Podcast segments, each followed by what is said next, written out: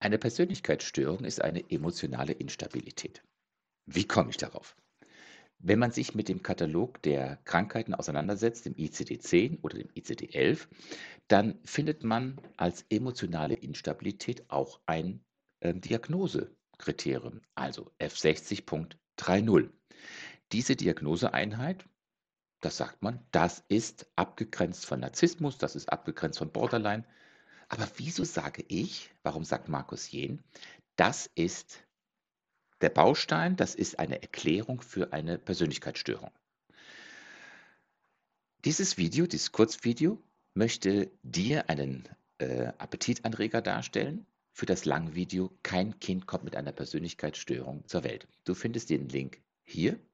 Kein Kind kommt mit einer Persönlichkeitsstörung zur Welt. Du findest auch auf meiner Website borderline-coaching.de unter Beziehungswissen und Borderline findest du auch das Redemanuskript zu diesem langen Video. Aber nur ganz kurz, warum ist eine emotionale äh, Instabilität gleichzusetzen mit einer Persönlichkeitsstörung nach meiner persönlichen Meinung?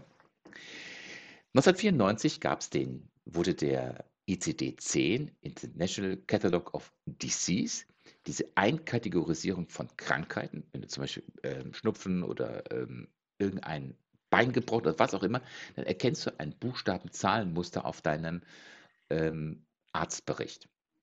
Und wenn da stehen würde F60.31, dann wäre das äh, Borderline ein Kriterium oder F60.1 Schizoid, F60.4 eine histrionische Persönlichkeitsstörung und, und, und.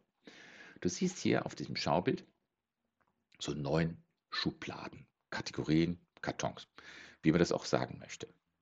Das Problem, die Krux hierbei war, dass man gesagt hat, wenn ich Narzisst bin, hm, kann ich dann Borderline haben? Kann ich dann Schizoid sein? Oder, oder, oder.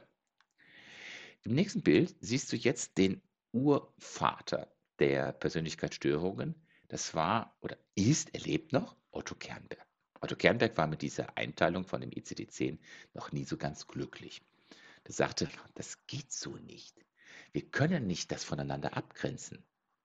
Eine Persönlichkeitsstörung ist für ihn in seinem Begriff immer eine Borderline-Störung. Borderline ist das Ausgangsmuster mit einer Ausprägung zum Narzissmus, Schizoid oder was auch immer. Ich darf mich schon sehr lange mit diesem Thema auseinandersetzen und ich würde gerne diese Aussage von Otto Kernberg ganz kurz ein bisschen frisieren, verändern.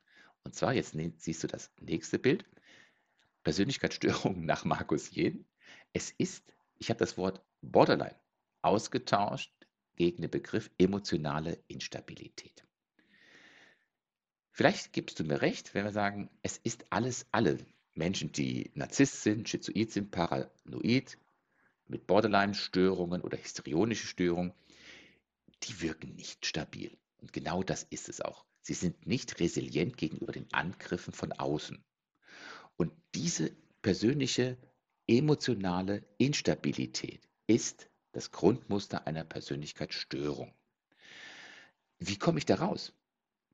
In meinem langen Video gehe ich da auf das Thema Bindungs Objektbindungstheorie ein. Die Objektbindungstheorie ist von Melanie Klein so ins Leben gerufen, gedanklich, obwohl viele Vordenker schon sich damit auseinandergesetzt haben, aber Melanie Klein hat das sehr gut zusammengefasst. Melanie Klein, sie lebte zur Zeit von ähm, Sigmund Freud, war mit einer Sache von Sigmund Freud nicht ganz glücklich. Sigmund Freud war sehr mit dem Vater-Sohn-Komplex beschäftigt. Sigmund Freud hat viele, viele neue Gedankentüren aufgemacht, sodass wir alte, verkrustete Gedankengänge äh, verändern konnten oder neu überdenken konnten.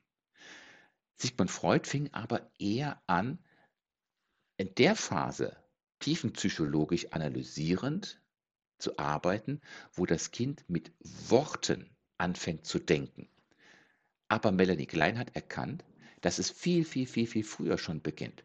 Eigentlich schon vor der Geburt oder mit der Geburt. Und dass die Zeit der Internalisierung, also die, die äh, Bildungsphase von der Ursuppe, dass das Kind auf die Welt kommt und nicht weiß, dass es ein Innen und ein Außen gibt, bis hin zu dem Punkt, dass es eine eigene Persönlichkeit ausgebildet hat.